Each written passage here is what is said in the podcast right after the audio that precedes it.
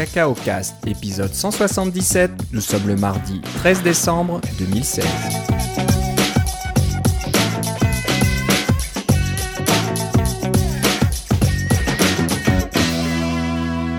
Bonjour et bienvenue dans ce nouvel épisode de Cacao Cast. Comme d'habitude, Philippe Casgrain est avec moi. Comment ça va, Philippe? Ah, Très bien, et toi, Philippe? Ça va très bien. Ça y est, l'hiver s'installe dans notre contrée euh, nordique. Euh, on commence à avoir de la neige et puis il commence à faire fret la nuit. Mais on est bien au chaud là pour enregistrer notre épisode, donc euh, pas de souci avec ça. Euh, ça fait un bout de temps qu'on s'est pas parlé, hein, ça fait à peu près un mois, mais euh, Philippe, t'as fait un bon travail et puis t'as rempli un petit peu notre absence par tes épisodes de Daylight. Ah, ben, je suis content que ça t'a- que ça t'ait plu. toujours un, un franc succès. Puis je pense que nos auditeurs aiment aussi euh, écouter euh, tes aventures et puis euh, comment comment tu fais tout ça. Donc c'est vrai, vraiment intéressant. Oui, il y a même des auditeurs qui me disent qu'ils sont pas capables de télécharger l'épisode parce que j'ai oublié de le mettre sur le site. C'est ça. Il y a eu un petit souci dans le dernier épisode. Ouais, euh, il- le, fichier était pas là, donc euh, ça a été réparé. Et Puis euh, pour ceux qui n'ont pas réussi à l'écouter, vous pouvez aller sur cacaocast.com ou dans votre lecteur de podcast préféré et puis écouter le dernier épisode Daylight de Philippe et profitez-en bien. Donc ben bon boulot. Je sais pas si t'en as encore, t'as encore des choses à dire ou. euh, Euh, probablement parce que je suis en train de faire une petite diversion vers euh, WatchOS. Mais je vais revenir à Daylight bientôt. Je vais être obligé de prendre une pause pendant les, les vacances parce que j'aurai pas. je vais aller vraiment en vacances. On va être parti en vacances pendant près de trois semaines. Alors ça, va, ça vaut la chose. peine. Ok. Tu vas au chaud, au froid, tu vas où?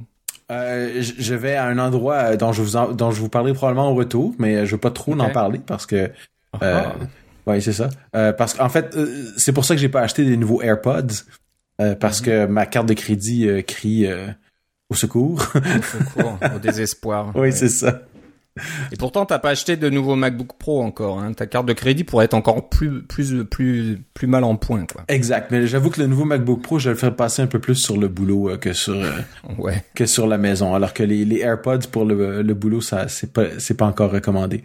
Euh, Ouais. au, au- au bureau, par contre, j'ai euh, j'ai pu avoir un, un bureau euh, qu'on appelle assis debout, hein, les bureaux qui se lèvent et qu'on peut travailler debout et on peut s'asseoir. Ça, c'est très pratique. J'ai tellement aimé ça que je m'en suis acheté un pour la maison. Ok. J'en ai un à la Alors- maison maintenant.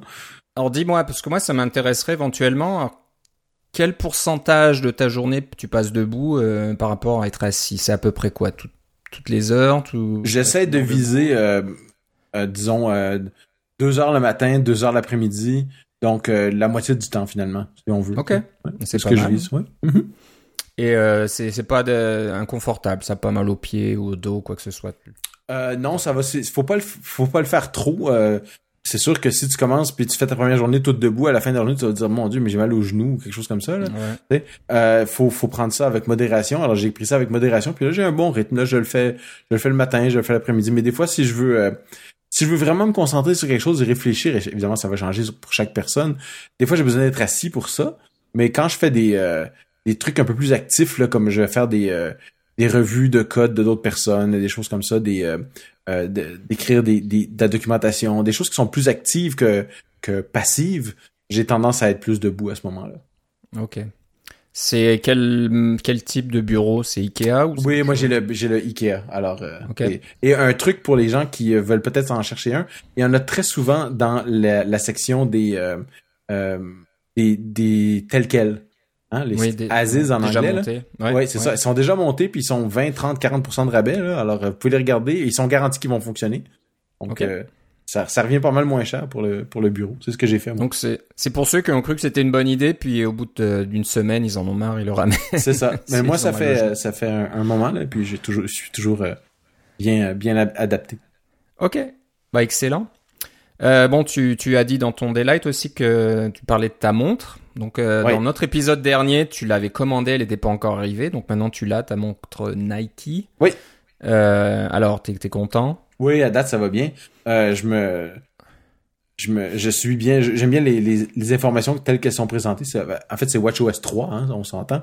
Euh, il y avait, il y avait ça qui fait, il y a ça qui a fait la différence aussi, et le fait qu'elle soit complètement imperméable. Euh, pardon, complètement à l'épreuve de l'eau, qu'on peut, on peut la garder, on peut, on peut nager avec. euh, et puis je vais, euh, je vais bientôt l'essayer en piscine. J'ai hâte de voir ce que ça va donner là. Mais euh, Ok. par exemple, quand tu utilises Strava, moi j'utilise beaucoup Strava pour euh, aller au, au, bureau en vélo ou faire des déplacements en vélo. Parce que je sais pas si j'en ai déjà parlé, mais la ville de Gatineau et la ville d'Ottawa ont une entente avec la compagnie Strava, qui est donc un, finalement un enregistreur de, de, de, déplacements en, course à pied ou à vélo ou des choses comme ça qui un peu comme Runkeeper aussi, c'est la même genre d'idée, mais euh, Strava ramasse vos données et si vous, vous, pouvez les partager avec la ville euh, en, en indiquant que c'est un déplacement transport. Donc c'est un choix que vous faites sur votre déplacement, sur votre truc et les euh, les euh, données anonymes sont partagées avec la ville de Gatineau et la ville d'Ottawa. Ça leur permet de voir euh, qui se déplace en vélo. Pas tant qui se déplace en vélo, mais combien de personnes le font en gros. Et surtout quel trajet ils empruntent. Comme ça, on peut voir bon quelles sont les rues à, déblayer en premier, quelles sont les rues à, euh, nettoyer au printemps, là, parce qu'au Québec et en Ontario, on a beaucoup de sel et de sable sur les routes. Donc, c'est, il faut vraiment les nettoyer avec des gros balais mécaniques. Donc, c'est, assez intéressant pour voir aussi quelles pistes cyclables sont utilisées, donc lesquelles, lesquelles il faut, euh, il faut euh, déblayer, dégager en priorité, des choses comme ça. C'est, euh, je pense que c'est une bonne initiative, donc j'encourage ça en utilisant Strava. Et c'est très pratique d'avoir la montre pour pouvoir démarrer des, des, des, trucs Strava sans sortir le, le, téléphone de ma poche ou de mon sac ou de mon sac de vélo. Alors ça, ça va, ça va vraiment bien parce que c'est tout sans fil. et ça enregistre facilement les, les données. Euh, et donc dans Strava aussi, il y a des fonctions pour euh, enregistrer la, course à pied ou la natation. Alors j'ai hâte de voir ce que ça va donner pour la natation. Parce qu'on peut servir de Strava comme source de données pour euh, les, les fameux cercles d'activité. Hein, le rouge, le bleu et le vert, là, qui vous disent est-ce que vous êtes assis ou debout, est-ce que vous avez fait de l'entraînement, est-ce que vous êtes déplacé. Donc c'est c'est pratique, tout, tout devient de plus en plus intégré. Alors à date, je suis assez satisfait. La durée de vie, moi j'ai la 42 mm, la durée de la batterie est très bonne, ça dure presque deux jours pour moi. Euh, et au niveau de la taille et du confort, j'ai pas eu aucun problème à date. Là, c'est c'est bien, c'est résistant. J'aime bien le bracelet Nike avec ses petits trous dedans. Il est plus aéré. Euh, il, est léger et confortable. Et je me suis acheté un petit bracelet en nylon par dessus pour pouvoir faire un peu plus élégant. Pour les sorties. Euh, de voilà, ouais, c'est ça. Et la rapidité, ils, ils ont. Bah, c'est la série 2, donc elle est déjà plus rapide. Hein, le, le, mais je, je vais t'avouer qu'il y a des trucs que c'est c'est vraiment pas intéressant là, des applications même euh, comme euh, je sais pas moi Overcast ou même Strava des fois c'est c'est long à démarrer là. Il y a des applications qui euh, je, je sais pas si nos amis de, de Transit App nous écoutent mais sur la montre démarrer Transit c'est ça peut être assez long là, c'est ça, ça, ça ça peut prendre du temps alors moi pour la montre pour ce qui est de la programmer je regarde un petit peu les applications, euh, comment ça se fait. J'en parle dans le journal de Daylight et les complications surtout. Et ça, ça a l'air de fonctionner assez bien. Fait que j'ai hâte de, pouvoir continuer avec ça. Ok. Excellent. Donc merci pour euh, ta petite revue. Euh, on parlera peut-être des nouveaux MacBook Pro si t'en as un. moi, j'avoue que je vais attendre encore. Je vais attendre bien, bien patiemment et peut-être une année de plus parce que comme pas mal de gens, je suis pas spécialement impressionné. Et puis les prix sont vraiment euh, c'est devenu inabordable à quasiment. Donc euh, je trouve que le modèle actuel ne vaut pas le coup pour euh, pour les besoins que j'en ai. Donc je vais attendre encore un petit peu puis faire durer mon vieux MacBook Pro de 2011 une année de plus celui qui a une touche Escape encore. tu, peux encore en acheter avec une touche Escape si tu veux, là, mais c'est quand même des bonnes Non, mais c'est quand même les bonnes valeurs. Euh, non, si tu prends le, disons un 15 pouces reconditionné là, de l'ancien l'ancien modèle euh, ah. Retina, euh, c'est un ordinateur qui se défend quand même assez bien. Mais c'est vrai que c'est le processeur d'il y a trois ans, des choses comme ça. Bah c'est ça, ça donne pas envie quoi. Donc autant attendre un petit peu. C'est marrant ce que je parlais avec un, consultant la semaine dernière, je crois, qui lui aussi attendait patiemment les nouveaux MacBook Pro pour changer. Et puis pareil, il a décidé d'attendre une année de plus. Et euh, il me disait que lui, il était un utilisateur de VI, VI, l'éditeur mhm. texte bien connu.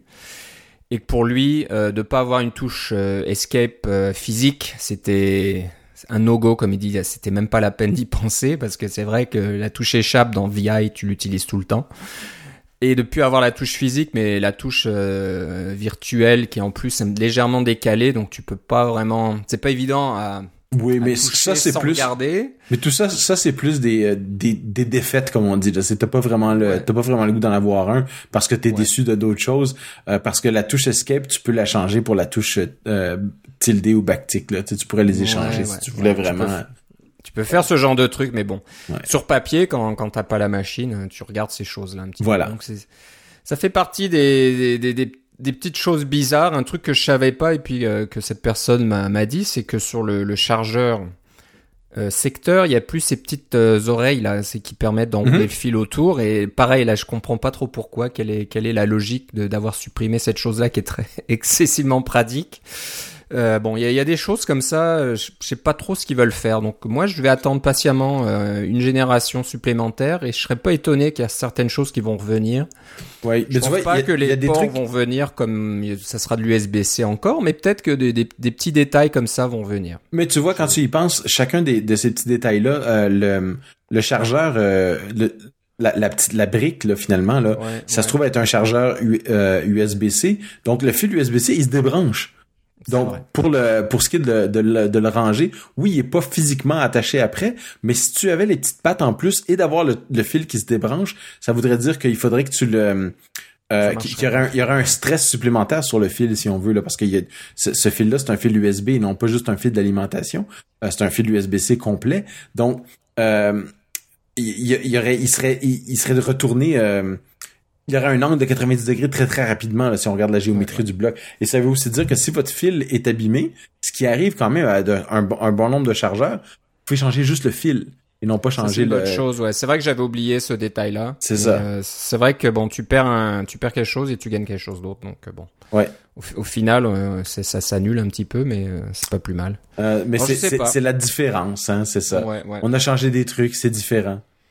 C'est différent. Ouais, Donc, euh, je suis pas con, je suis pas contre la nouveauté. Hein. Il y en a qui, qui qui aiment pas ça du tout, mais euh, moi j'aime bien. Mais je- si le prix était euh, à peu près en, en ligne avec le prix de l'ancienne génération, là tu te dis bon ok, c'est pas c'est pas trop grave. Mais comme ils ont augmenté pas mal le prix, puis avec le taux de change ici au Canada, ça devient presque ridicule. Ouais, ça, bon, c'est difficile de prendre la décision en se disant est-ce que c'est euh, la machine vraiment idéale qui répond à tous mes besoins ou alors il y a des petits soucis et puis bon, on verra. Donc euh, je préfère attendre une génération de plus et puis euh, Intel va peut-être rattraper son bah, Intel. Oui, va plus ou moins rattraper son retard et puis les les puces qui vont bien euh, pour les portables seront disponibles en quantité. Et puis euh, Ouais, mais si t'attends trop longtemps, ça va être un, un, un MacBook Pro ARM que tu vas avoir. hein. c'est possible, c'est possible. Et puis de toute façon, si si tu attends, euh, si tu achètes un ordinateur, il va être dépassé euh, immédiatement. Alors, euh, c'est sûr que attendre, c'est la solution la plus économique, mais c'est pas la solution nécessairement la plus pratique. Non. On en reparlera. On en reparlera. Y a pas de souci. Euh, une chose euh, qui devrait arriver, mais qui est retardée, c'est les fameux AirPods, les, les écouteurs. euh. Mais ils sont en vente maintenant, là. Depuis Oui, aujourd'hui. Oui, depuis Donc au c'est moment ça. où Ils on ont, en- ils ont annoncé un retard. C'était un peu un flou artistique. Hein.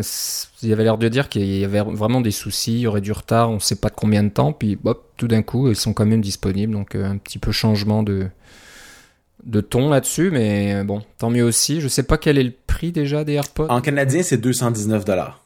C'est quand même ok. Ouais. Donc euh, à voir. Donc euh, toi tu pensais t'en prendre, mais vu que t'as d'autres plans, euh, tu vas peut-être économiser cet argent pour faire. C'est ça. Et comme ils ont été retardés, moi, ce qui est arrivé, c'est qu'à l'automne, j'ai acheté des écouteurs sans fil euh, Bluetooth euh, ordinaires. La compagnie, c'est Oki. On pourrait peut-être mettre le lien dans les notes de l'émission. J'ai acheté juste sur Amazon. Ça m'a coûté 18 dollars. Ok. Que- Et ça fonctionne bien. Bon, la batterie dure environ 4 heures. C'est pas extraordinaire. Ça se branche par USB-C. Alors, euh, par, pardon, par mini micro USB. Alors, c'est pas, euh, c'est relativement standard. C'est pas le super confort. C'est pas la super qualité.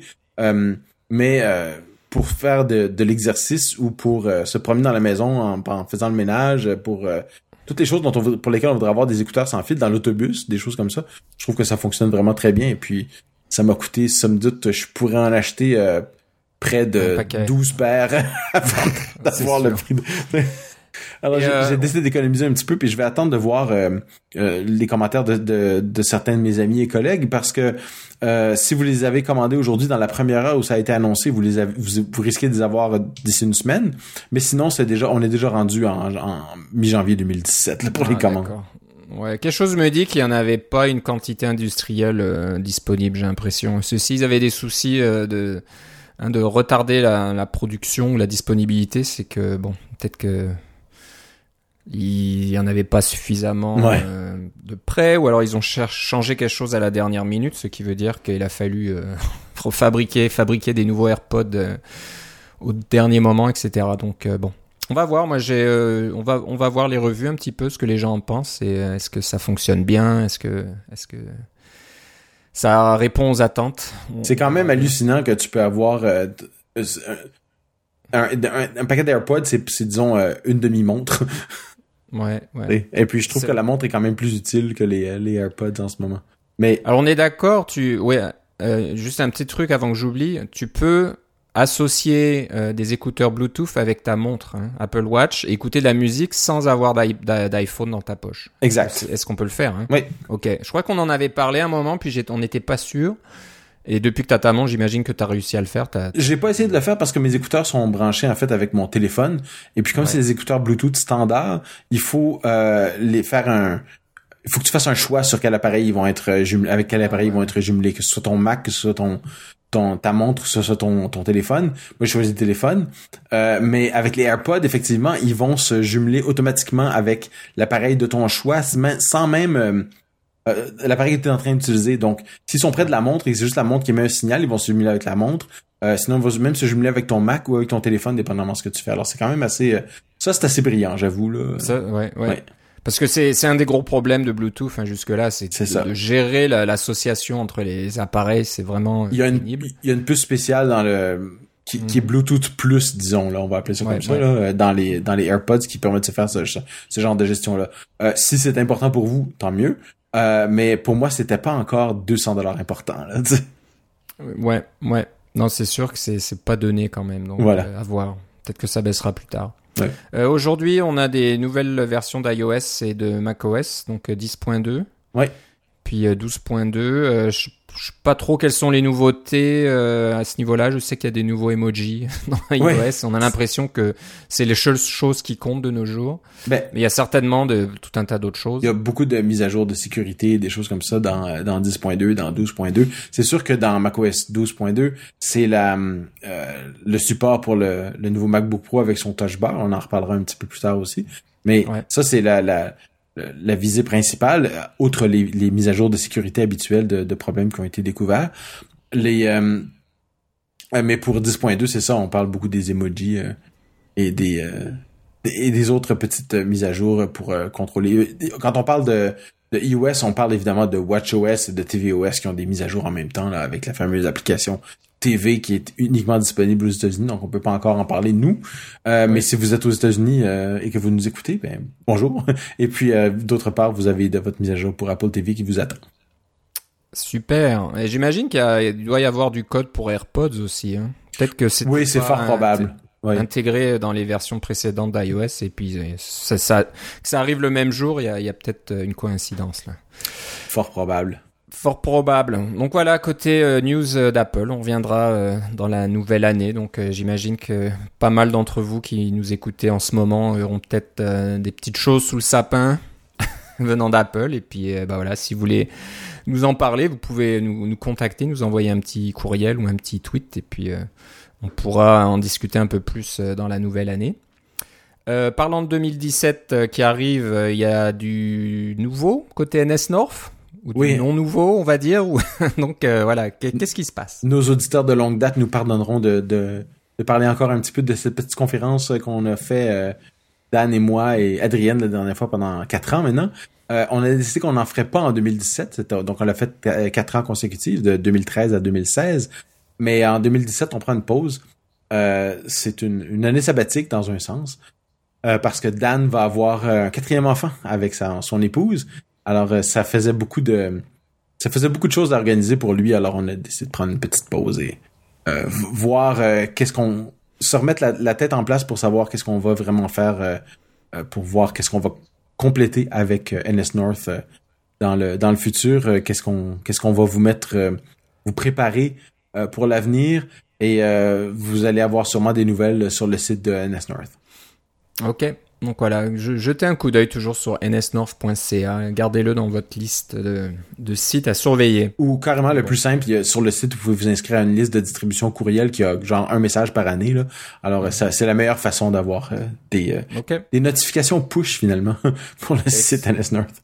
C'est ça. C'est le mieux. Vous serez pas euh, incommodé. On vous, Philippe va pas vous spammer. Garanti. Et- Garanti. on va parler maintenant de GPU intégré. Donc, on parlait des MacBook Pro, oui. C'est ça. Donc les nouveaux comme les plus anciens, moi j'en ai un, mon, mon, vieux MacBook Pro de 2011 a, un GPU intégré plus un GPU discret là, je sais pas si c'est le bon mot. Séparé. Ça, mais séparé on va dire. Donc euh, et ça passe en théorie automatiquement de l'un à l'autre en fonction euh, des besoins des applications.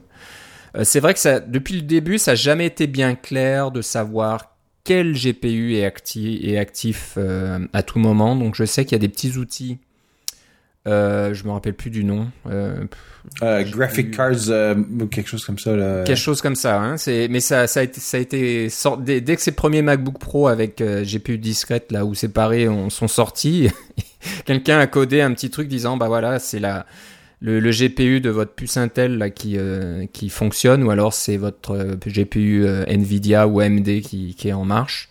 Et bon c'est très important de savoir en général parce que ça va euh, comment dire, ça va euh, changer votre consommation de batterie. Hein, la, puce, la GPU intégrée en général est plus économe au niveau électrique que la GPU séparée. oui, et ça peut faire une bonne différence. Et puis c'est ça, quand on dit c'est important, c'est pas nécessairement important pour les utilisateurs parce que les utilisateurs ont peu de façons d'avoir cette information-là. Les utilisateurs euh, comme nos auditeurs qui ont, qui ont une connaissance un peu plus avancée vont peut-être même faire tourner un, petit truc style euh, e-stat menu ou des choses comme ça qui vont vous donner quelle, euh, quelle carte graphique est active. Euh, mais la plupart des utilisateurs n'ont aucune idée, ils savent juste que leur batterie descend à toute vitesse quand ils utilisent telle application. Et peut-être que c'est simplement parce que cette application-là utilise la carte GPU séparée plutôt que d'utiliser la carte GPU intégrée. Je crois dans mon j'ai déjà travaillé euh, dans le domaine des, jeux vidéo. Les auditeurs de longue date s'en rappelleront. Alors euh, la plupart des jeux vidéo ont des demandes assez élevées en euh, en graphique dont ils, donc ils passent automatiquement sur la carte séparée et consomment donc beaucoup d'énergie. Il y avait même moyen de faire tourner certains jeux où si on jouait sur un MacBook Pro on, tirait plus de puissance que ce que l'adapteur était capable de fournir, donc plus que 85 watts au total de façon permanente, donc, on vidait la batterie même si on était branché dans le mur. ça, c'était quand même assez, euh, assez hallucinant de pouvoir voir qu'on pouvait tirer ce genre d'informations-là, de ce genre de puissance-là de, de l'appareil.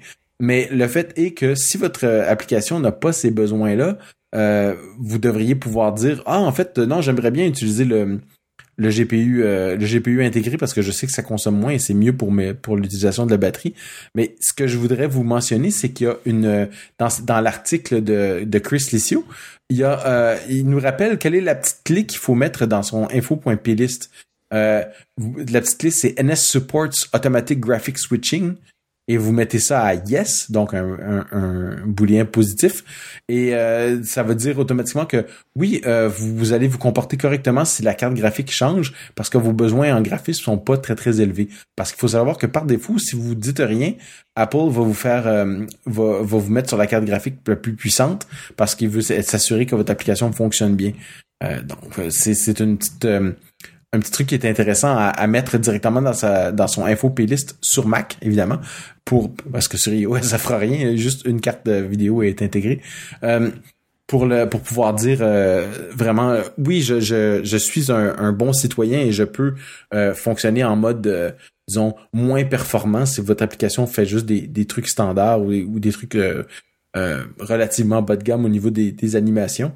C'est c'est vraiment bien de d'activer ce genre de truc-là. Je vous conseille donc de lire l'article pour avoir un peu plus de détails, pour voir euh, qu'est-ce que ça veut dire euh, euh, d'avoir un, GPU haute performance et puis dans quelles circonstances vous en avez vraiment besoin. Mais l'intérêt de dire qu'on peut ne pas avoir à l'utiliser, c'est que quand vous allez tester votre application, la plupart du temps, elle va être en mode en mode réduit, disons, puissance réduite au niveau des graphismes, et vous allez pouvoir tester, voir si votre application fonctionne bien, même avec ce mode-là réduit. Euh, ce qui va donc correspondre à une vie de une durée de batterie plus longue pour vous et pour vos utilisateurs surtout. Ok, donc euh, si vous voulez euh, jeter un coup d'œil au site de Chris, vous devez aller sur supermegaultragroovy.com. Oui. donc je vais pas les play parce que ça serait un peu long, mais allez dans les notes de l'émission si vous voulez le, trouver. C'est une petite recherche Google, vous devrez vous, vous ramener là aussi. Donc euh, voilà, bon article et bonne, bonne référence, quelque chose à garder en, tête quand on développe des applications Mac. Euh, on va parler d'un framework. Euh, je t'avoue entre nous que j'aimerais bien qu'un jour on n'ait plus à trop à parler vraiment de ce type de framework parce que j'ai l'impression que c'est quelque chose qui devrait être plus ou moins offert par le système ou devrait y avoir peut-être un, framework officiel d'Apple qui fasse qui réponde à ce besoin une fois pour toutes. Hmm. Je sais pas, hein, j'ai l'impression que c'est toujours, on réinvente la roue à chaque fois, c'est toujours le même framework qui ressort, quel que soit le langage, quelle que soit la plateforme. Euh, c'est un framework REST, donc le fameux, euh, je sais plus comment ça s'appelle déjà, le, le, façon de communiquer avec un service euh, web. Et là, c'est un framework qui s'appelle Siesta et qui est tout en Swift. Hein. J'ai l'impression. Euh, et qui marche sur iOS et macOS. Donc ça, c'est une bonne chose. Oui, alors reste de se casser. C'est ça. Reste en anglais, évidemment, ça veut dire se reposer, mais ça veut aussi dire c'est le representational state transfer. Hein, c'est le le le type de d'architecture pour dire euh, on a des verbes, on fait une application euh, qui a des verbes, par exemple un put ou un post ou un get ou un delete ou des verbes comme ça qui vont faire des euh, et vous envoyer un URL. Donc ce que vous quand vous utilisez votre navigateur web, vous faites une requête get qui est de, avec sous un framework REST qui va vous donner une ressource avec un, un URL, mais c'est euh, reste, c'est tout ça. Alors Siesta, c'est rigolo d'abord parce que le nom c'est Siesta avec Rest, ça va bien. Mais euh, c'est un framework qui est écrit en Swift et qui marche sur iOS et macOS, donc il faut savoir, qui va vous permettre de euh, pas, pas nécessairement de, de, de, de, faciliter la vie avec les, les, transferts de données parce que ça, bon, comme tu l'as dit, euh, il existe des frameworks un peu comme ça, comme euh, on parle de, on a parlé de IF Networking, on a parlé de ce qui existe en fait dans NSURL Connection qui vous permet de faire ce genre de connexion-là avec des, des, des, blocs ou des délégués qui vont vous donner quand le résultat va revenir, ça va être, euh, ça va être plus, ça, va être facile de gérer les données qui reviennent du réseau parce que toute donnée asynchrone comme ça sur un réseau, des fois ça revient de façon euh, pas complète ou ça revient de, de façon euh, euh, encodée ou c'est des, des trucs qui sont compressés. quand vous faites une requête avec un serveur HTTPS, vous avez besoin de gérer la, vous avez peut-être besoin de gérer la la connexion pour qu'il y ait un bon échange de clés pour vous assurer que vous vous, branchez bien sur je sais pas moi google.com et non pas sur quelqu'un qui prétend être google.com des, des, toutes sortes de choses comme ça vous avez, il y a des, des moyens relativement simples de faire ça avec d'autres frameworks, mais Siesta, qu'est-ce que c'est? C'est, c'est un peu ça, cette partie-là, mais c'est surtout l'idée que ce que vous voulez créer dans votre application, ce sont des objets Coco. Hein, des objets qui sont basés sur euh, NSObject la plupart du temps euh, et qui contiennent des NS Dictionary, qui contiennent des NS Array, des NS Integer, un peu comme Core Data. Pensez à Core Data euh, quand vous créez un modèle Core Data, vous avez différents objets qui sont des des objets qui ont des relations entre eux, mais qui sont des structures de données du style des, des des arrays et des chaînes de caractères, des strings, etc. c'est ce genre d'objets-là que vous voulez pouvoir créer. Mais ces objets-là, ils ont donc une représentation sous la forme de la ressource de l'URL qui arrive, qui vous donne peut-être du XML ou du JSON ou des choses comme ça. Donc, Siesta, c'est un framework pour vous aider à créer cette couche modèle dans votre application, euh, pour vous aider à convertir ce qui arrive du réseau, qui est donc dans un format euh, euh, bien sûr documenté par le, on espère par les gens de qui ont fait l'API, mais avec des verbes pour y avoir accès, etc. Mais vous voulez convertir ça en objet en, objet Coco et toute cette conversion là, c'est sûr que vous pouvez la faire à la main. Hein. Quand on reçoit du JSON, on peut le désérialiser et euh, en faire un euh, en faire un, dictionnaire et ensuite dire que ce dictionnaire c'est notre objet.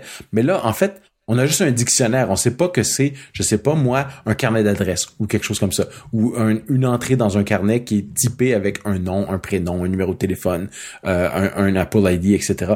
Donc c'est juste un, dictionnaire quelconque ou des, clés valeurs. C'est beaucoup plus intéressant quand on a un, objet défini avec des, euh, des les bonnes propriétés parce qu'on a euh, beaucoup plus de vérification de type, des beaucoup plus de, de, de façons de, de passer d'une euh, d'une fonction d'une méthode à l'autre parce que là on passe les objets par leur nom euh, et par leur classe surtout plutôt que de les passer par en disant que ce sont tous des id, hein, des objets quelconques qu'il faut vérifier par la suite de quelle classe ils sont et à quelle méthode ils répondent. Donc Siesta, ça vous aide à faire tout ça, ça vous aide à garder votre votre couche modèle, donc vos objets modèles qui sont en coco, euh, qui sont pas nécessairement des objets génériques, mais des objets plus spécifiques tels que vous les avez définis, avec la représentation qui existe euh, sur le serveur, tant au niveau de, du get, donc on va chercher les valeurs sur le serveur et on les met dans un objet Coco pour remplir notre objet Coco, ou on a notre objet Coco, on fait une, modification dessus. Euh, par exemple, vous changez le nom de quelqu'un dans un carnet d'adresse, euh, vous changez son prénom, il passe de Philippe à Gérard. Bien, vous voulez faire cette modification-là et ça va créer, euh, quand vous l'enregistrez, ou quand vous enregistrez la modification, si vous voulez, ce que vous voulez que ça fasse, c'est que ça fasse un put, disons, sur le serveur, ou un post sur le serveur pour pouvoir modifier les données du serveur, mais ça, ça va vous aider de façon transparente à faire le lien entre juste j'ai juste modifié mon objet et j'ai j'ai j'ai changé des, des valeurs et ce qui va vous, retrouver à travers votre API REST. Donc c'est c'est quelque chose d'un peu avancé mais les les auditeurs que que nous avons qui utilisent des euh, des services REST nécessairement doivent faire ce genre de choses là euh, et d'avoir un framework qui vous qui vous sauve une bonne partie du travail, c'est ce qu'on ce qu'on essaie de vous présenter depuis un certain temps. Euh, depuis les débuts de des émissions en fait. Et puis celui-là, il m'apparaît comme étant quelque chose qui peut vraiment vous aider euh, de façon euh, substantielle. Ouais, je, regardais un petit peu là sur le, site GitHub où se trouve ce framework. Il parle aussi de la fameuse extension, on va dire, de UI, Image View qui existait dans AF, Networking et qui est souvent utilisée hein, quand vous devez afficher des images qui sont chargées à partir d'un serveur. Vous allez bien sûr ne pas bloquer votre application en attendant que l'image arrive. Vous faites ça de façon asynchrone. Euh, ben, ça existe toujours dans, dans Siesta et apparemment c'est plus compact et en plus plus performant parce qu'apparemment il y a un cache, il y a une gestion du cache qui est plus robuste.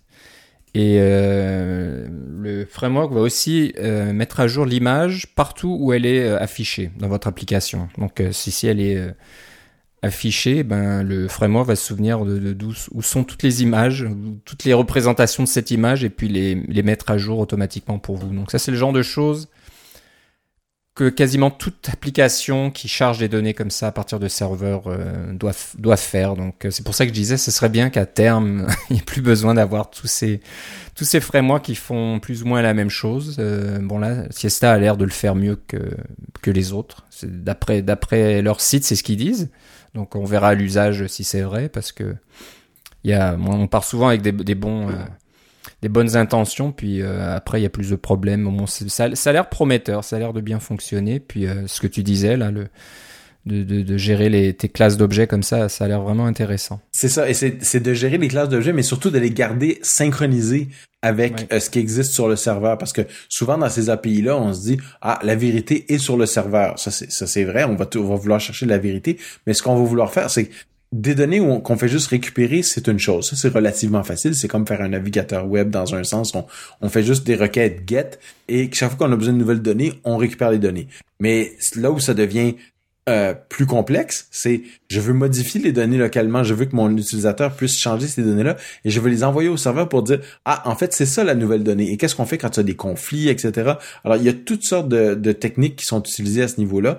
Euh, moi, je dois dire que je suis un peu biaisé parce que dans mon travail quotidien, c'est un peu là-dessus que je travaille. Hein. Je, travaille sur un client et on a un serveur et on a des API REST comme ça. Donc, c'est un problème que je connais quand même assez bien. Et euh, de, en regardant Siesta de haut niveau, j'ai trouvé que c'était vraiment très intéressant, un bon, euh, un bon framework à, au moins étudier pour voir comment c'est fait, pour voir qu'est-ce qui, qu'est-ce qu'on peut en apprendre quand même quand on a notre propre framework pour faire ce genre de choses là. Voilà.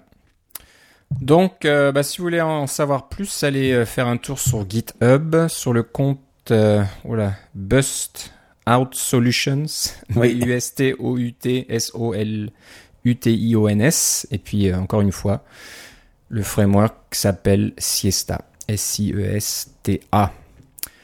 on a d'autres choses. On va parler un peu de tests.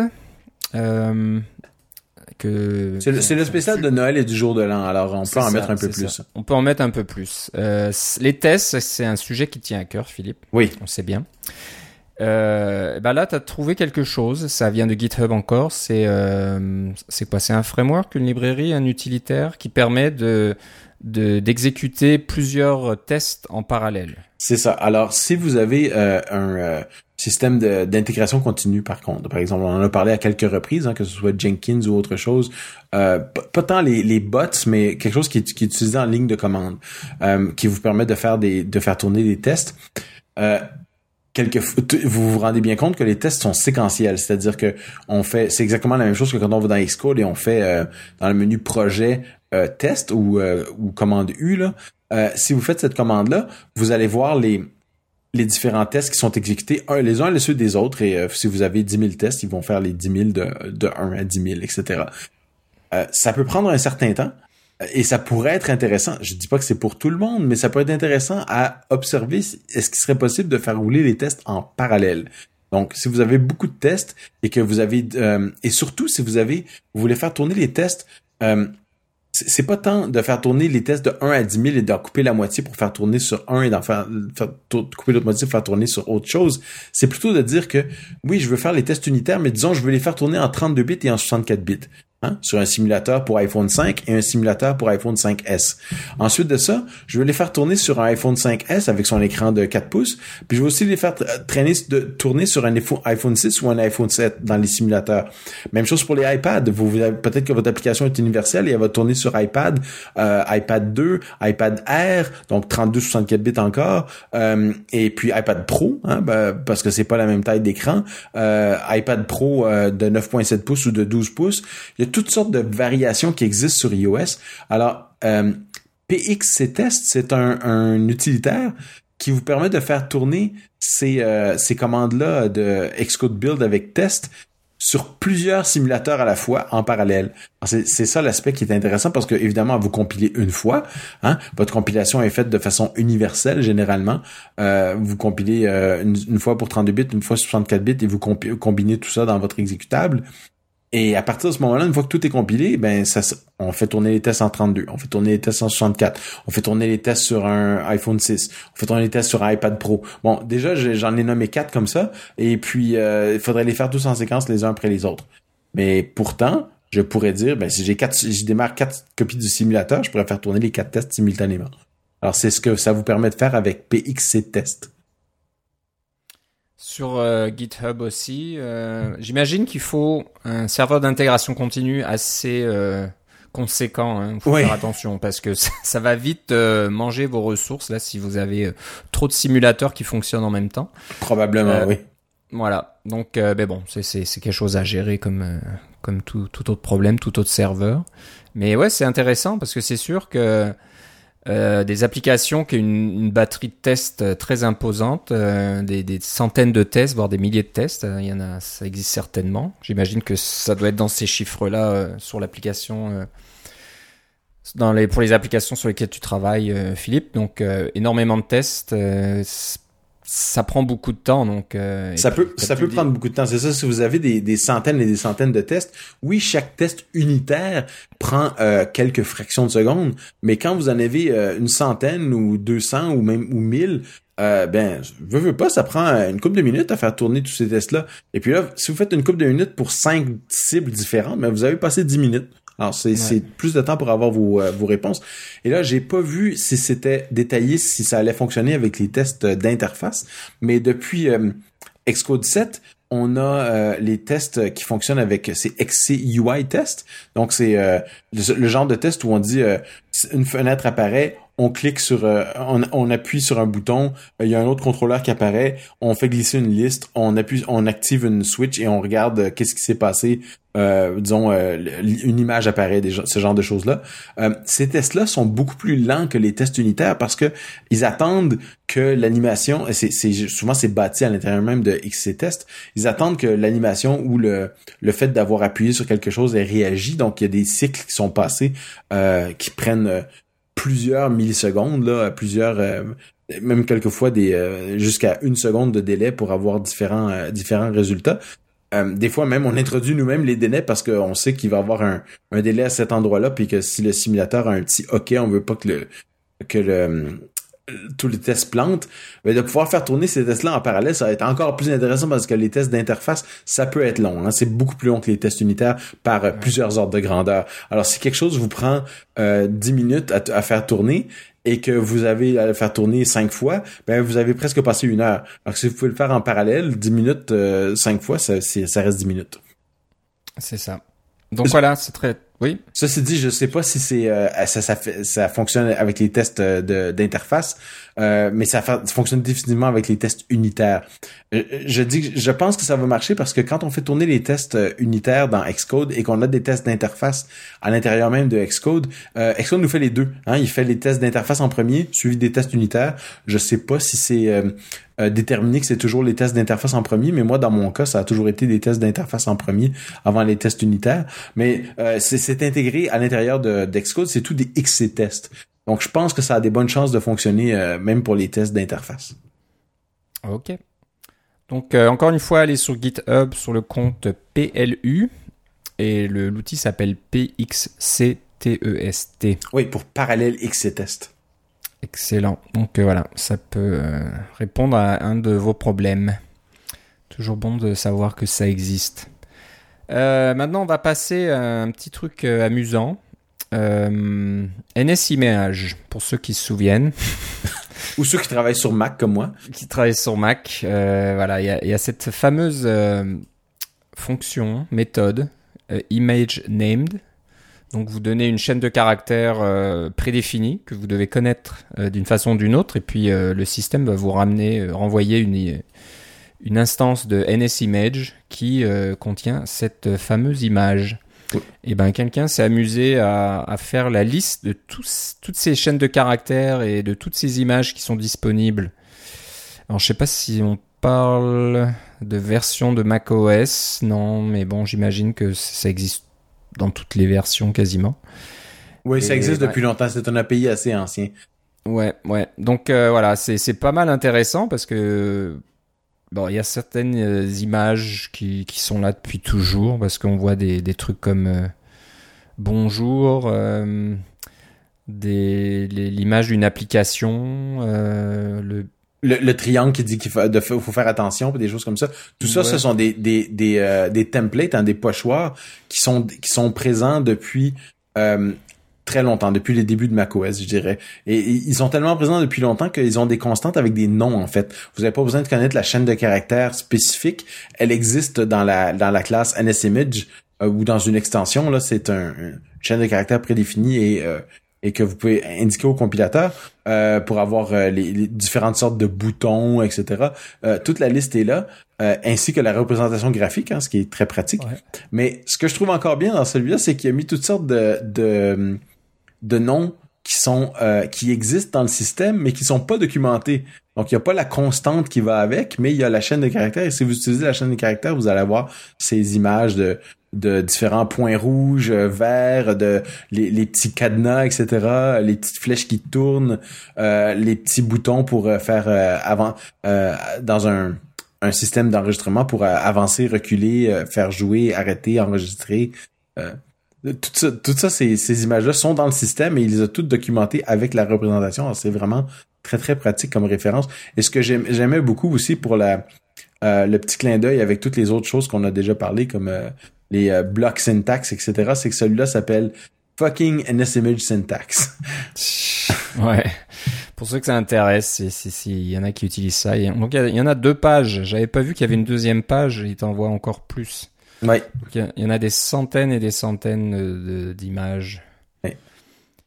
Il y en a, il y en a qui font vraiment vieilles. On dirait presque des choses de de macOS 9. macOS 9 là ouais, j'ai l'impression que il y a vraiment des trucs très très anciens là-dedans. Mais il y a des trucs c'est qui que la, la, la, constante c'est NX. Donc c'est vraiment next step parce que le S on on on s'en rappelle pas toujours mais le S dans NS, il veut c'est pas le S de next step, c'est euh, le N veut dire next step et le S veut dire son. Hein? C'est ça date de ce de ce temps-là. Alors quand on voit NX, c'est vraiment next step là, c'est dans le temps de original Next là. Oui, il y a l'icône Next qui, qui, est là. Donc euh, la chaîne de caractères c'est NX défaut icon. Oui. Et vous avez le, le, petit logo Next. Donc, en euh, forme de cube, oui. des trucs très anciens. C'est vraiment rigolo. Juste, juste, voilà, si vous n'en avez pas l'utilité, juste pour pour la, mémoire un petit peu, ou revoir des icônes que vous n'avez pas vues depuis longtemps, ben, allez faire un, un site sur Etima, H-E-T-I-M-A, T-I-M-A.github.io. F souligné NSImage souligné syntaxe. Vous aurez le lien dans, dans les notes de l'émission, bien sûr. Euh, on a deux petits. Euh, euh, je suis sous le mauvais document. voilà. On a deux, deux, petites astuces. On va faire ça rapidement. Ouh là là.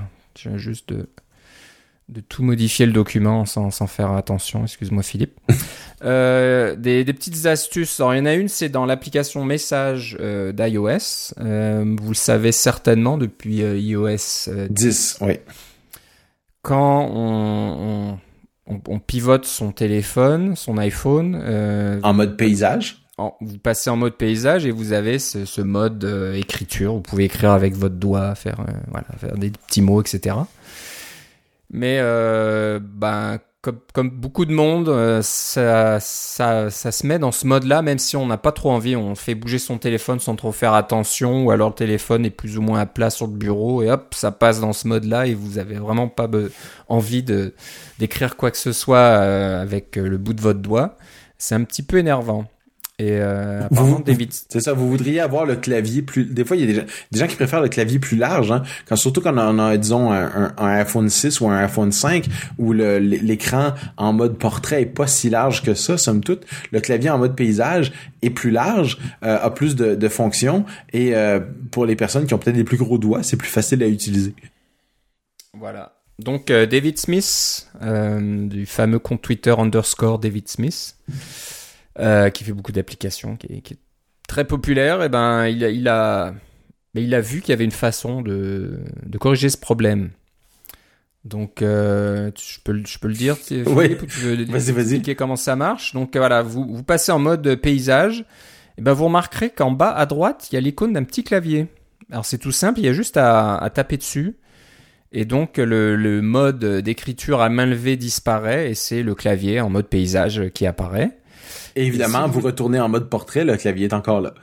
Le clavier est encore là. Et si vous voulez revenir au mode euh, d'écriture à, main levée, et eh ben quand vous vous remettez en mode paysage, cette fois-ci, c'est plus un petit clavier qui est en bas à droite, mais une sorte de, de, de, de petite, euh, de petit signe écrit. Là, on a l'impression que c'est un petit tourbillon. Euh, un petit tourbillon écrit avec un stylo.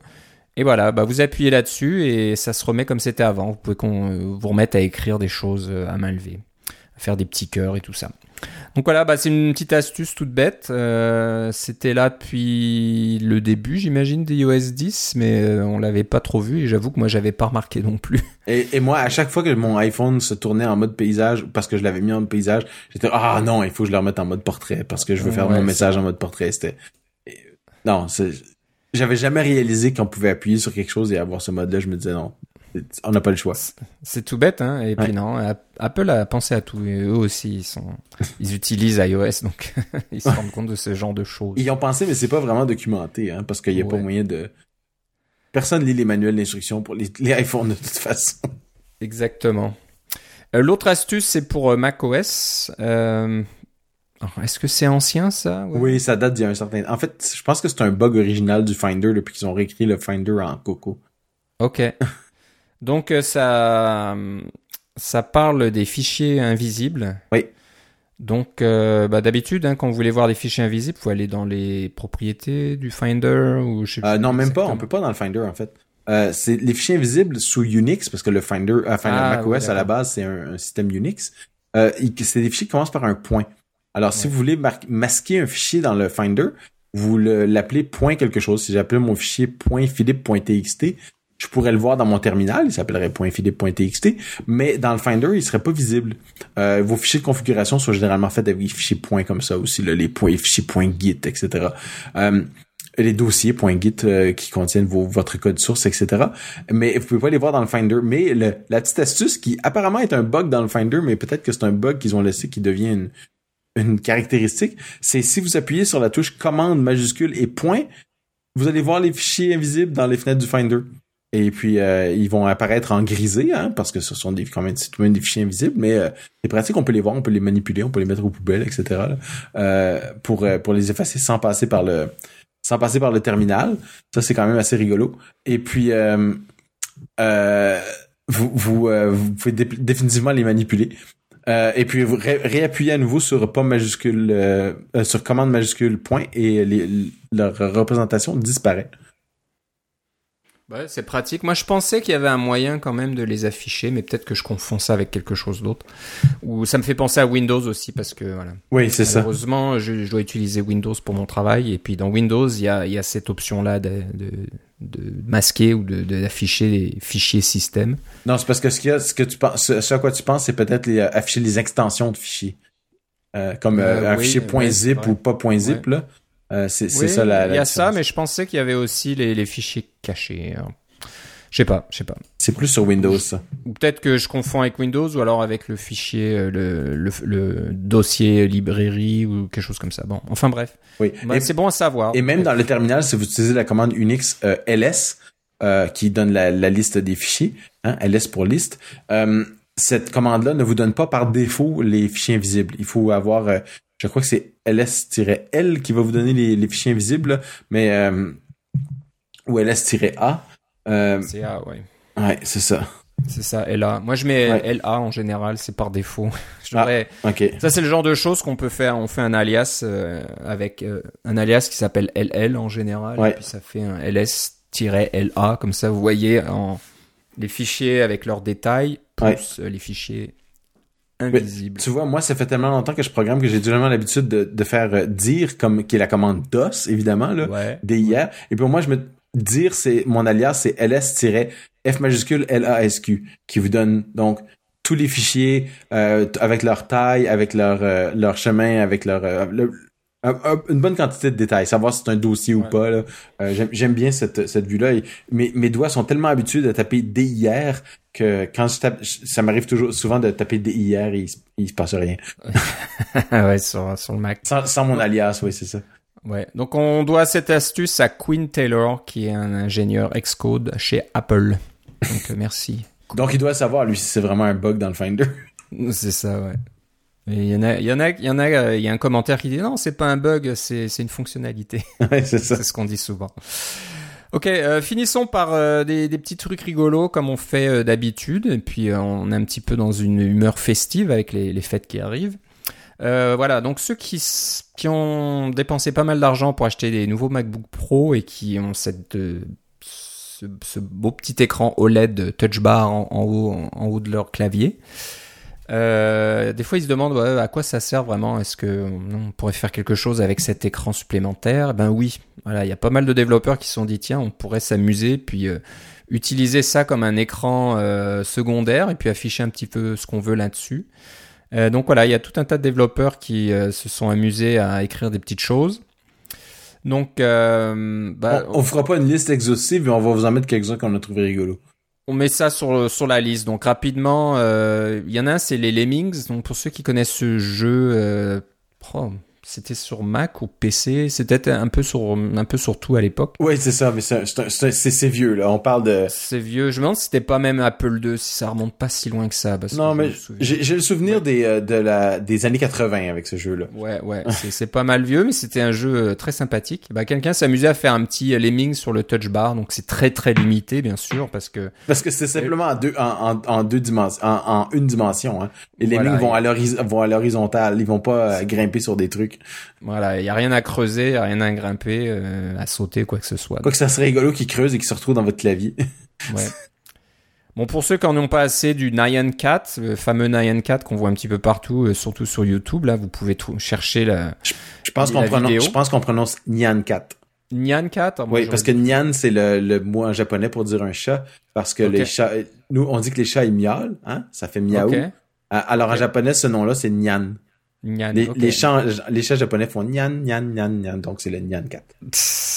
donc euh, pour ceux euh, qui connaissent, qui ne connaîtraient pas, je serais un petit peu étonné, mais bon, ça peut arriver. Faites une recherche N-Y-A-N-C-A-T sur YouTube, et puis voilà, vous allez trouver euh, peut-être la vidéo originale, si on la voit encore, euh, qui Oh dure oui. je ne sais combien de temps, euh, mais sinon, il y a 50 milliards de dérivés, de copies, euh, ça a été utilisé partout, c'est c'est un petit peu... euh, Oui, bien, bienvenue dans les dans les, les mimes internet de 2012. là. C'est- e- Exactement. Donc, euh, ben, quelqu'un l'a fait pour le touch bar. Donc, si ça vous manque, vous pouvez avoir votre petit chat là qui vole euh, avec son petit arc-en-ciel euh, dans votre touch bar. Je sais pas s'il y a la, la musique qui va avec. Je l'ai, j'ai pas essayé, mais euh, j'espère pas parce que là, c'est vraiment euh, Euh, un autre qui est sympa, euh, rapidement, parce que je pense que c'est intéressant quand même d'en parler, c'est euh, de faire des copies d'écran de, votre touch bar. Donc ça, ça peut être intéressant pour du support, pour débugger votre application, je ne sais quoi. Donc, bah, quelque chose s'affiche sur votre touch bar et il y a certainement, je sais pas si c'est un, un raccourci clavier qui permet de faire ça? Je crois que c'est une fenêtre sur l'écran Ouais. euh, qui vous permettait de prendre des euh, un- avec un seul bouton pour prendre un screenshot finalement. Oui. C'est ça. Donc euh, voilà, ça, ça, ça c'est un outil pratique. C'est peut-être un peu, c'est peut-être le, le seul outil de notre petite liste qui est utile. Donc euh, c'est ça, c'est pas, non, c'est pas vrai. Il y en a deux qui sont utiles. Voilà. Euh, bon, alors le, le l'avant-dernier, celui-là, ça fait partie de ceux qui sont vraiment pas utiles. Alors pour ceux qui se souviennent des débuts d'iOS, il y avait beaucoup de de fart apps là, des applications euh, qui font des bruits euh, de flatulence. Hein, je sais pas si tu te souviens, mais c'est Ouais, ça ouais, qui vendait le mieux au- dans Ah ouais. le tout début euh, du App. Store. Et ben voilà, quelqu'un s'est dit, ben on va faire quelque chose euh, sur le touch bar aussi. Donc j'imagine que tu appuies sur un bouton et puis euh, ça va ça va faire le bruit. Donc, Mais non, mais je pense que c'est encore mieux que ça. C'est que tu- faut que tu déplaces ton doigt pour faire changer les bruits. Regarde. Oh, en plus. Oui, c'est ça. C'est pas mal avancé. Donc, voilà. Vous regardez dans les notes, on va pas vous donner le lien parce que là vraiment. Euh, puis le dernier, c'est sympa, c'est ça s'appelle Touché. C'est de notre ami euh, Daniel Jalcout de Red Sweater Software. Et euh, alors lui, il a fait un petit utilitaire qui permet de D'avoir un touch bar sur votre Mac qui n'a pas de touch bar. C'est ça qui, qui est n'a pas de intéressant. touch bar, c'est ça. J'imagine qu'il faut. C'est ça. Alors, Oui. si vous avez un, euh, vous voulez utiliser ces trucs de touch bar, mais que vous n'avez pas un nouveau MacBook Pro pour toutes les raisons qu'on a, qu'on a déjà nommées, euh, vous pouvez simplement télécharger le petit uti- utilitaire touché qui va aller chercher le simulateur de touch bar qui est présent euh, sur macOS 10. point- euh, euh, pardon, 12.2. Euh, c'est un framework système qui est, qui est donc non documenté, mais Daniel fait une petite recherche pour savoir, euh, pour euh, et, avec son expérience, a pu deviner comment ça fonctionnait et a réussi à le faire tourner. Alors, ce simulateur-là existe. La, la raison pour laquelle il existe, c'est pour Xcode. Parce que si vous développez une application pour le touch bar euh, euh, avec euh, euh, avec un, un Mac qui n'a pas de touch bar, ce, que, ce qui est tout à fait possible, un peu comme on peut développer pour un, un, un Apple TV avec un simulateur d'Apple TV, c'est un peu la, même chose. Il existe donc un simulateur de touch bar et il est pas intégré à Xcode lui-même. Donc c'est pas ça fait pas partie de d'Xcode comme le, le, le simulateur euh, de, de montre ou de, de, de TV et, et lui fait partie d'Xcode et dans son, son bundle d'applications. Le simulateur de touch bar fait partie du système, donc vous pouvez l'utiliser même sans Xcode. Et là, c'est ça que son sa petite application fait. Elle fait démarrer le simulateur et euh, le fait fonctionner sur votre Mac, même s'il n'y a pas de, de touch bar. Donc, euh, si ça vous manque d'avoir un touch bar, euh, vous pouvez l'avoir sur votre écran en, temps réel et ça fonctionne aussi bien que le, ou presque que le vrai touch bar. Enfin, j'ai l'impression parce que moi j'ai utilisé, j'utilise le simulateur d'Xcode, j'ai pas utilisé toucher en tant que tel. Je connais des gens qui l'ont utilisé, ils disent que ça fonctionne très très bien. Mais euh, j'ai utilisé évidemment le simulateur qui vient d'Xcode et celui-là il fonctionne bien aussi. Alors euh, c'est la même fenêtre et de ce que je peux voir, ça ça semble être un miroir de de votre touch bar de votre MacBook Pro si vous pouvez le si vous en avez un. Donc les, toute application qui reconnaît le touch bar va afficher euh, les, les boutons qui vont bien dans, dans toucher, c'est ça? Exact. Et une, une application qui, euh, disons que vous utilisez, vous avez une, une- disons que vous avez Safari, hein, vous démarrez Safari, Safari est, est- est- connaît le touch bar et est capable de mettre des boutons spéciaux comme un bouton euh, retour, un bouton recharger euh, et des petits, un petit icône qui représente la page web. Tout ça dans le touch bar, ben, vous allez le voir dans le simulateur avec toucher. Mais si vous avez une application comme, je sais pas moi, euh, votre application à vous qui n'a aucune connaissance du touch bar, ben, vous allez avoir le touch bar par défaut. Hein, Mm. euh, qui est le touch bar habituel avec les contrôles de, de volume, les contrôles de euh, quelle est la chanson qui joue, puis des choses comme ça, les, les trucs par défaut du touch bar, évidemment les touches de fonction si euh, vous avez besoin des touches de fonction, des touches de fonction virtuelles, on s'entend. Euh, mais dès que l'application prend en charge le touch bar, celui-ci s'adapte. Et vous avez tous les comportements standards du touch bar avec le, le fameux control strip à la droite là, qui euh, peut se dérouler ou, euh, ou se mettre par-dessus, des choses comme ça. Et la, la fameuse touche escape virtuelle à la gauche qui est présente aussi. Là. Donc tout, tout se présente dans le, dans le simulateur. Ça fonctionne, ma foi, assez bien. C'est pas mal ça, ouais, ça c'est une bonne idée. Et euh, j'imagine que ça marche pas de la même façon dans Xcode. Xcode va afficher seulement le touch bar pour l'application que tu es en train de débugger, c'est ça? Non, non, Xcode va afficher le touch bar. C'est exactement la même chose. Ah. L'application que tu es en train de débugger va euh, va contrôler le touch bar quand tu es en avant-plan, mais dès qu'Xcode devient en avant-plan, c'est Xcode qui contrôle le touch bar, donc le, le touch bar qui apparaît, celui d'Xcode. Hmm, ok, ça c'est intéressant. C'est pour, ça que c'est pour ça que c'est dans le ce, framework-là probablement est dans le système et non pas dans Xcode lui-même. Ok, ok. Donc euh, une bonne trouvaille de Daniel. Donc allez sur le site de Daniel, redsweater.com, R-E-D trait d'union S-W-E-A-T-E-R.com. Et c'est gratuit. Vous pouvez télécharger euh, le petit utilitaire et puis euh, vous amuser avec le touch bar pour tous ceux d'entre nous qui n'avons pas de nouveau MacBook Pro avec Touch Bar, on peut. Qui sont probablement la majorité d'entre nous. Hein. C'est ça. Donc euh, voilà, si ça vous manque vraiment et que vous voulez, jouer, euh, je sais pas, euh, ouais, jouer avec les petits lemmings là qui. ou, faire des bruits de flatulence, et ben voilà, vous pouvez faire ça même si vous n'avez pas de MacBook Pro qui coûte excessivement cher. Ou si vous voulez explorer quelles sont les applications qui utilisent le Touch Bar pour vous dire, oui, finalement, ça serait pratique d'avoir un vrai Touch Bar puis d'acheter un MacBook Pro. Si vous avez besoin de vous mhm. convaincre un petit peu. Ok. Ça peut être une bonne façon. Voilà, ben donc on arrive à, la fin de notre émission de fin d'année. Euh, on n'aura probablement pas le temps, euh, vu qu'on sera tous les deux en vacances euh, pendant deux semaines, fin de l'année, début de l'année prochaine, d'enregistrer d'ici la fin 2016. On voudrait vous souhaiter de très bonnes fêtes de fin d'année. on vous remercie encore de nous écouter si fidèlement depuis toutes ces années. ça nous fait vraiment plaisir. Donc, euh, ben, on se reparlera dans, dans l'année qui vient. Je pense qu'il y a tout un tas de choses qui vont arriver en 2017. Ça va être certainement une année riche en événements euh, sur notre plateforme favorite. Et, puis voilà, donc euh, Philippe, tu veux ajouter un petit mot? Oui, moi je voulais simplement souhaiter à tous nos auditeurs et auditrices, j'espère qu'ils sont nombreux et nombreuses, euh, des, une excellente fin de 2016, des, un excellent temps des fêtes 2016 et une très très bonne année 2017 euh, qui, euh, ma foi, ne peut être que que mieux que l'année 2016 dans, à bien des à bien des des points de vue, mais vivement la nouvelle année 2017. je, je, crois que c'est le sentiment de beaucoup de personnes dans notre entourage. C'est ça. Moi, je ferais juste un vœu, c'est que voilà que qu'Apple, tous les employés d'Apple déménagent dans leur nouveau euh, quartier général euh, euh, tout neuf. Et puis se concentrent un peu plus sur leurs produits et puis sur les sur les, les choses à venir au lieu de passer peut-être trop de temps à, à, choisir la couleur de la moquette et puis des plantes vertes qu'ils vont mettre. je, je, suis un peu méchant, mais des fois on se demande si c'est pas ce qui arrive au niveau des exécutifs d'Apple. Là, ils ont l'air d'être pas mal occupés à d'autres choses plutôt que à, nous sortir des nouveaux Mac Pro par exemple. Donc voilà, j'espère que l'année 2017, euh, les choses vont se tasser un petit peu, qu'ils vont profiter de, du, nouvel, euh, du nouveau quartier général, parce que je crois qu'ils vont déménager début 2017, quelque chose comme ça. Et que voilà, ils vont un peu se reconcentrer euh, sur, sur, les choses qui nous, qui nous tiennent à cœur.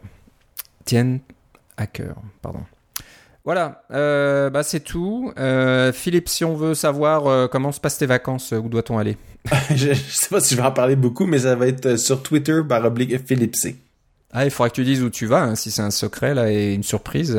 On veut. Ben, on m'a dit que c'était pas une super bonne chose d'annoncer sur les réseaux sociaux quand on s'en allait en vacances parce que ça ah annonçait.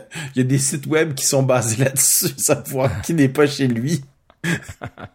exactement. Ouais, c'est vrai que c'est peut-être pas une bonne idée. Tu le diras à la fin quand tu es sur le retour, par C'est ça, exactement. Ok. Euh, mais ça va, ça va être, ça va être excitant. Excitant, super. Bon, ben, on te souhaite. Et c'est pour ça que ma carte de crédit se plaint beaucoup. oui, oui, oui. cool. Bon, ben, tu nous raconteras ça euh, début janvier. Voilà. Euh, bah moi c'est sur Cacao Cast, donc euh, je dis pas grand chose là-dessus, puis je parlerai pas de mes vacances sur Cacao Cast, ne vous inquiétez pas, mais euh, voilà, si, un nouvel épisode est disponible, euh, c'est là-dessus que vous le verrez en premier.